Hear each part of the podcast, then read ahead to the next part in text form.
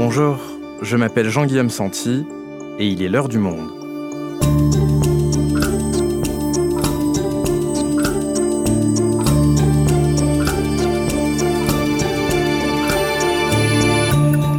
Aujourd'hui, à l'heure où la planète se rend peu à peu compte de l'ampleur du changement climatique qui s'annonce, quel bilan écologique pour Emmanuel Macron après 5 ans au pouvoir?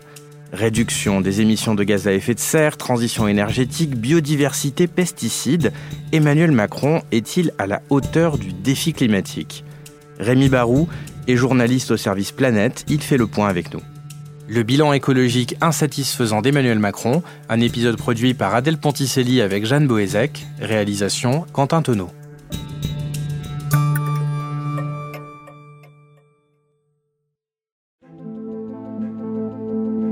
Emmanuel Macron, au début de son quinquennat, avait trouvé la formule choc. Make our planet great again. D'abord écrite dans un tweet, l'expression fait mouche, le message devient viral sur Twitter et hisse le président français au rang des leaders internationaux sur la question de l'environnement. Mais comme souvent, avec Emmanuel Macron, il y a un en même temps qui est venu doucher les espoirs de 2017. Car ce 14 septembre 2020, le ton est tout autre. Évidemment, on va passer à la 5G. Je vais être très clair. La France, c'est le pays des Lumières. C'est le pays de l'innovation. Mais oui, la France va prendre le tournant de la 5G parce que c'est le tournant de l'innovation. Et j'entends beaucoup de voix qui s'élèvent pour nous expliquer qu'il faudrait relever la complexité des problèmes contemporains en revenant à la lampe à huile. Je ne crois pas au modèle Amish. Et je ne crois pas que le modèle Amish permette de régler les défis de l'écologie contemporaine. Revenir à la lampe à huile, le modèle Amish, là aussi, les formules resteront.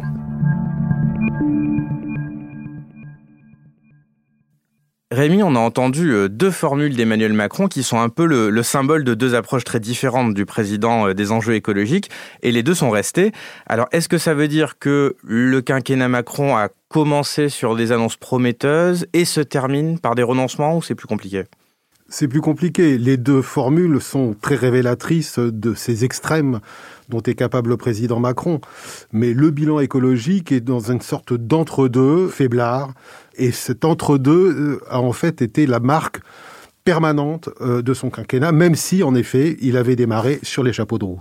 Alors commençons par la première phase, ce quinquennat qui démarre euh, sur les chapeaux de roue, comme tu dis. Comment est-ce que commence le quinquennat d'Emmanuel Macron? On se souvient que son premier gros coup, quelque part, c'est l'arrivée au gouvernement de Nicolas Hulot, c'est ça? Grosse pêche. Nicolas Hulot avait été sollicité par les trois présidents précédents, Sarkozy, Hollande, Chirac, et à chaque fois il avait refusé. C'était une icône du combat écologique, et quand le candidat Emmanuel Macron le sollicite, il lui dit j'ai besoin de toi, sans toi, je n'y arriverai pas. Et Nicolas Hulot accepte. C'est donc une prise énorme qui incite une partie du mouvement écologique d'ailleurs à espérer en tout cas qu'un signal, au-delà du signal fort, il se passe quelque chose réellement. Quelque part aussi, l'arrivée de Nicolas Hulot a été plus ou moins conditionnée probablement à l'abandon d'un dossier quand même vraiment symbolique qui était euh, l'aéroport de Notre-Dame-des-Landes au nord de Nantes. Et euh, en effet, dès le début, l'abandon de ce dossier et de la construction de ce futur aéroport marque aussi le quinquennat. Donc beaucoup d'espérance du côté écologique. Et, je me souviens vraiment de l'ambiance qui a suivi euh, cette annonce par le Premier ministre, qui donc dit nous abandonnons Notre-Dame-des-Landes. Je suis parti dans la fin de journée, on est arrivé en pleine nuit là-bas, et en effet, dans la ZAD, c'était une fête monstrueuse. Alors, un peu bizarre parce que les gens n'avaient pas très envie de dire merci à Macron ou à Édouard Philippe, mais en même temps, ils étaient tellement euh, contents que ce gouvernement, alors qu'aucun gouvernement de droite ni de gauche en 40 ans n'avait pris la décision soit vraiment de démarrer la construction, soit de l'abandonner, enfin c'était tranché. Enfin. Et cette formule qu'on a entendue en début d'épisode, Make the Planet Great Again, c'était aussi une manière pour euh, Emmanuel Macron de se, de se positionner face à un Donald Trump dont le slogan de campagne avait été, je le rappelle, Make America Great Again. C'était d'abord l'assurance de faire le service après-vente de l'accord de Paris de décembre 2015, de se mettre dans les pas de ce moment qui a été vécu quand même par des gens qui se battaient pour le climat comme certes insuffisant, mais quand même un pas important, puisque les chefs d'État de la planète se disaient nous allons devoir réduire nos émissions de gaz à effet de serre. Et en effet, c'était un positionnement diplomatique, politico-diplomatique, dans la foulée d'un Trump qui avait annoncé sa sortie de l'accord de Paris, rompant ainsi avec l'engagement d'Obama, et quelque part aussi, et on l'a revu un peu plus tard avec la question de Bolsonaro et des incendies dans l'Amazonie, se positionner comme une sorte de, de leader climatique de la planète. Et alors Rémi, comment s'achève ce chapitre 1 du quinquennat Macron?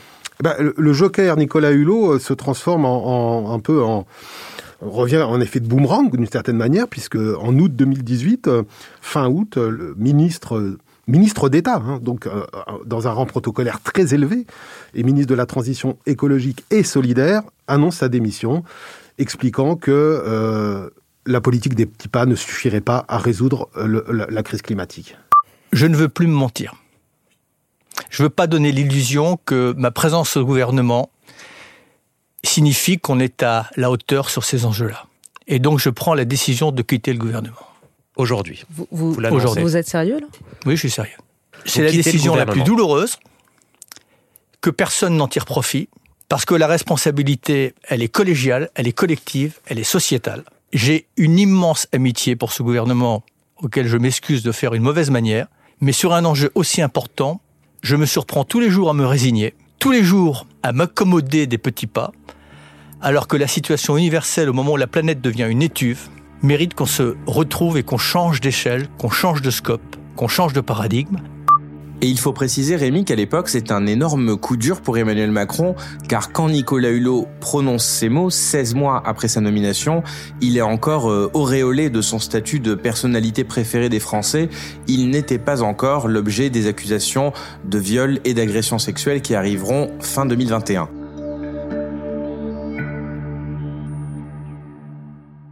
Maintenant, j'aimerais qu'on passe au chapitre suivant, et ce chapitre, c'est celui-là. On a tous un gilet jaune dans la bagnole. Foutez-le en évidence sur le tableau de bord. Un petit code couleur pour montrer que vous êtes d'accord avec nous avec le mouvement. Le mouvement des Gilets jaunes. Et là, on rentre dans une autre phase sur la question climatique également, Rémi, puisque, euh, rappelons-le, les Gilets jaunes, ça part d'un enjeu écologique. Ça part d'un enjeu écologique et économique, puisque ça parle de la fiscalité sur euh, le, diesel, avec un rattrapage de, cette fiscalité qui était plus avantageuse sur le diesel que sur l'essence. Un engagement lié au Grenelle de l'environnement de 2007 hein, que tous les partis politiques à l'époque avaient soutenu unanimement, c'est-à-dire qu'il n'y avait pas de, d'ombre sur la décision politique d'aller vers ce réajustement. Et en effet, part ça part de la base, ça part des ronds-points et des gens qui disent on n'en peut plus très vite quand même, et c'est ça qui est intéressant dans ce mouvement, la question euh, environnementale s'est mixée avec la question sociale. Et alors comment est-ce qu'Emmanuel Macron va se sortir de cette phase? Bah, il y a une réponse sur le terrain, on va dire, qui est plutôt répressive, hein, avec les manifestations, on l'a vu, et euh, les interventions assez massives de forces de l'ordre sur les ronds-points, et, dans le cadre des manifestations, qui étaient elles aussi massives. Il hein. faut bien le rappeler que c'était un grand mouvement social quand même au niveau national. Il répond aussi avec l'ouverture d'un grand débat national qui dure deux mois, dans lequel toutes les questions, toutes les revendications qui sont très très multiples et diverses des Gilets jaunes euh, sont abordées. Euh, avec d'ailleurs aucune conséquence en termes de décision. Hein. c'est vraiment un grand débat qui donne lieu un peu plus tard, quelques semaines plus tard, à l'idée de la Convention citoyenne pour le climat, qui est un autre élément de la pyramide, on va dire, de la réponse. Mais tout ça est évidemment bousculé en février 2020 avec euh, l'arrivée euh, du virus SARS-CoV-2 et de la pandémie de Covid-19. Et là, on entre dans la dernière phase du quinquennat, c'est-à-dire la nécessité pour Emmanuel Macron de sauver tout simplement euh, l'économie française avec son fameux quoi qu'il en coûte. Alors, comment ça se passe sur le front de l'écologie en parallèle? C'était l'occasion de, modifier un peu le modèle économique qui était en effet en, partie à terre, quoi, totalement à l'arrêt. Et donc comment la relance pouvait se faire? Et là, le, gouvernement euh, de M. Castex et le président ont mis en avant cette notion de faciliter la, transformation du modèle économique en insufflant une part des dépenses euh, sur euh, la question de la transition énergétique et écologique. C'est ce qu'on a appelé la relance verte. C'est ce que eux ont appelé la relance verte, euh, mais qui a été jugée très déceptive par ceux qui en attendaient beaucoup plus. C'est-à-dire que ces 30 milliards sur les 100 du plan de relance consacrés à la transition écologique, avec des investissements sur l'hydrogène, etc., ils n'ont pas encore eu lieu? Ils sont en train d'avoir lieu et ils vont avoir lieu pour la plupart. Mais il y a aussi les 30 milliards de, France 2030 qui sont le dernier plan de soutien et, et de relance de l'économie. Donc ce sont des dépenses importantes, mais elles ne sont pas peut-être à la hauteur.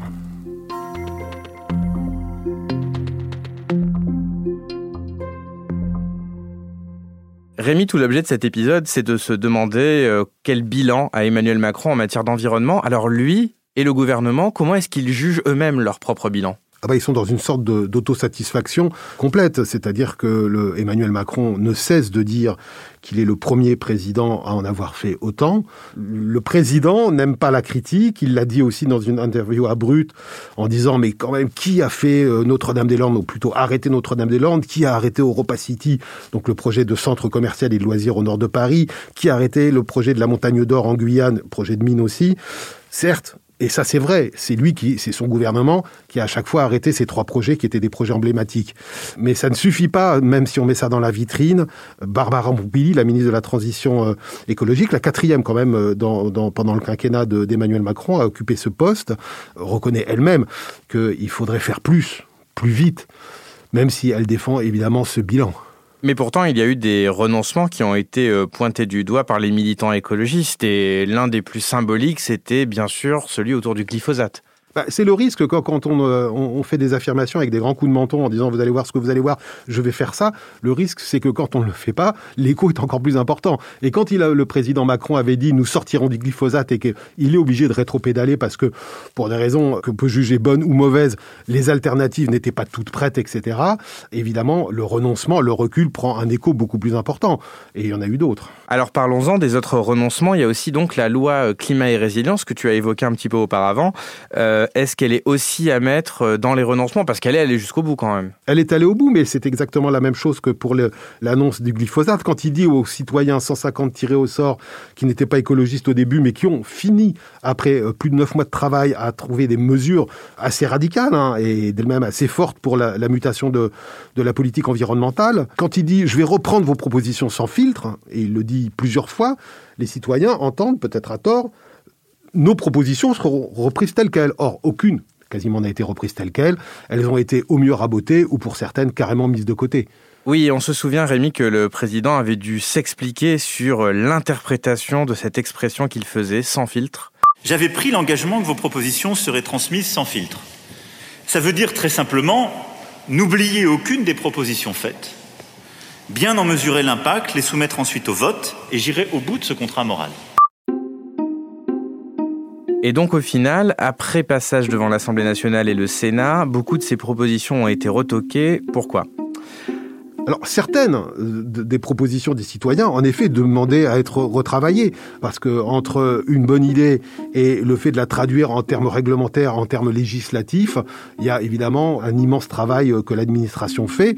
Et il y a, je pense, au-delà des complexités euh, politico-administratives à transformer une proposition en réglementation, il y a aussi le, le fait que fondamentalement, le président Macron et ses gouvernements ne veulent pas toucher au, dogme de la croissance économique. Et tout ce qui peut, dans une mesure environnementale, affecter quelque part une activité économique, euh, sera traité avec la plus grande prudence, voire euh, une certaine mollesse. Rappelons que le mandat euh, des, conventionnels, des 150, c'était, dans un esprit de justice sociale, crise des gilets oblige, réduire les émissions de gaz à effet de serre d'au moins 40% d'ici à 2030 par rapport à 1990. Donc, quelque part, à la différence du grand débat national, où là, il n'était pas demandé grand-chose, si ce n'est d'écouter, là, il y avait pour mission de définir des mesures concrètes, et donc avec un potentiel de conséquences économiques, pour réduire les émissions de gaz à effet de serre. Alors justement, Rémi, si on se penche maintenant euh, sur la question de la réduction des gaz à effet de serre, là aussi on a des chiffres qui permettent donc euh, d'évaluer les effets des politiques publiques menées par Emmanuel Macron. Qu'est-ce qu'ils disent ces chiffres? Ils disent que même si en effet nous avons augmenté, alors c'est compliqué, nous avons augmenté la réduction des gaz à effet de serre, nous ne serons pas à la hauteur à la fois des objectifs fixés par l'accord de Paris en 2015 et évidemment encore plus à la hauteur de ce qu'il faut réellement faire pour euh, sortir de la crise climatique. Et ça, la ministre de l'écologie, euh, Barbara Pompili, le reconnaît elle-même? Elle le reconnaît elle-même, d'autant plus que euh, l'avis ne vient pas d'organisations de radicaux écologistes, mais tout simplement du Conseil d'État, des institutions européennes et des jugements, notamment du jugement après l'affaire du siècle, qui expliquent que, euh, en effet, euh, les efforts du gouvernement ne sont pas à la hauteur des objectifs. Alors justement, parlons-en de l'affaire du siècle. Hein. Pour rappel, c'était une pétition qui poursuivait l'État en justice pour inaction climatique. Comment est-ce que ça s'est terminé cette histoire? Ben, L'État a été condamné. La ligne de défense de l'Élysée et du gouvernement, c'est dire oui, mais ce qui est jugé et ce qui est condamné, c'est plus l'action du quinquennat précédent, ce qui n'est pas complètement faux, c'est qu'à l'intérieur du jugement, les années qui sont visées sont des années qui concernent aussi et surtout le quinquennat précédent. Mais néanmoins, euh, c'est une manière de botter en touche, puisqu'ils savent bien que ce qui est jugé aussi, c'est la politique actuelle et ses conséquences dans les années à venir. Rémi, au final, qu'est-ce qu'on peut reprocher au bilan d'Emmanuel Macron? Ne pas avoir fait du tout ou avoir fait un peu et peut-être un peu plus que les présidents précédents, mais pas assez au regard de l'urgence climatique? Un peu tout ça. En fait, ce qui est, je crois, beaucoup reproché à la politique de, M. Macron au, regard de l'écologie, c'est cette disproportion, ce gap entre ce qu'il a annoncé, ce qu'il continue de dire, je suis le champion du climat, personne n'a fait autant que moi, ce qu'il a laissé entreapercevoir comme promesse sur ses actions environnementales et climatiques et le réel bilan. Je pense que si Emmanuel Macron ne s'était pas autant poussé du coude en disant regardez, vous allez voir ce que vous allez voir, les critiques seraient moins virulentes. Parce que les critiques sont virulentes. Quand on dit c'est le pire chef d'État qu'on ait jamais eu sur la question climatique, quand on dit que son bilan est totalement négatif, évidemment que c'est un peu excessif. Euh, j'en ai discuté avec euh, des représentants d'ONG, notamment Jean-François Julliard, par exemple, qui est le directeur général de Greenpeace France. Lui-même reconnaît qu'on ne peut pas dire qu'il n'a rien fait. Mais il n'a pas fait à la hauteur de ce qu'il aurait dû faire. Et d'autres m'ont dit, ce qui est grave, c'est que en communiquant comme ça sur sa politique climatique, il laisse entendre que les choses sont faites. Et, du coup, ça a un effet direct sur l'opinion qui imagine probablement que l'affaire est en train de se régler. Et donc toi, si tu devais donner, euh, si ce n'est une note, du moins une appréciation à Emmanuel Macron pour ce bilan, euh, tu dirais que le bilan, il est plutôt euh, positif, négatif? Si je devais faire comme les enseignants qui mettent des petits commentaires sur les copies des élèves, je dirais c'est pas seulement peut mieux faire, c'est doit mieux faire. Il y a une sorte de d'urgence à laquelle vraiment la politique d'Emmanuel Macron, au-delà de l'analyse de petits pas en avant, petits pas en arrière, une sorte de tango épuisant, ne répond pas. Cette politique ne répond pas à, l'urgence. Et surtout comprendre que et ça, Emmanuel Macron, c'est quelque chose qu'il ne peut pas envisager il y a des mesures courageuses à prendre qui vont forcément, à un moment donné, rentrer en résonance sur les questions de croissance économique.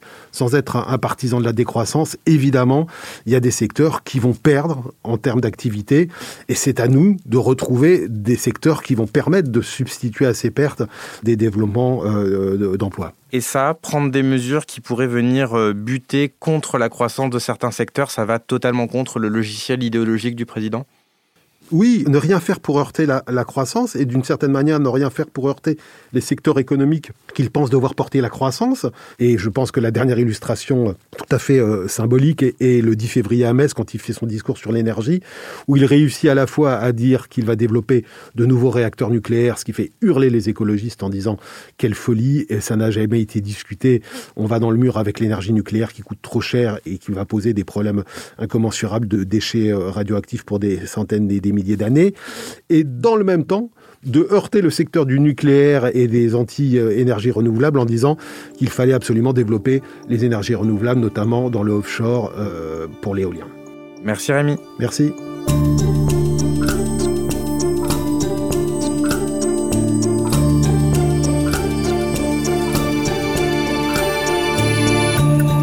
Vous voulez en savoir plus sur le bilan écologique d'Emmanuel Macron, vous pouvez aller consulter les articles de Rémi Barou dans la rubrique Planète en allant vous abonner sur notre site lemonde.fr. C'est la fin de l'heure du monde, le podcast quotidien d'actualité proposé par le journal Le Monde et Spotify. Pour ne rater aucun épisode, vous pouvez vous abonner gratuitement au podcast sur Spotify ou nous retrouver chaque jour sur le site et l'application lemonde.fr. Si vous avez des remarques, suggestions, critiques, n'hésitez pas à nous envoyer un email à l'heure du monde, monde.fr. L'heure du monde est publiée tous les matins du lundi au vendredi. On se retrouve donc très vite. À bientôt.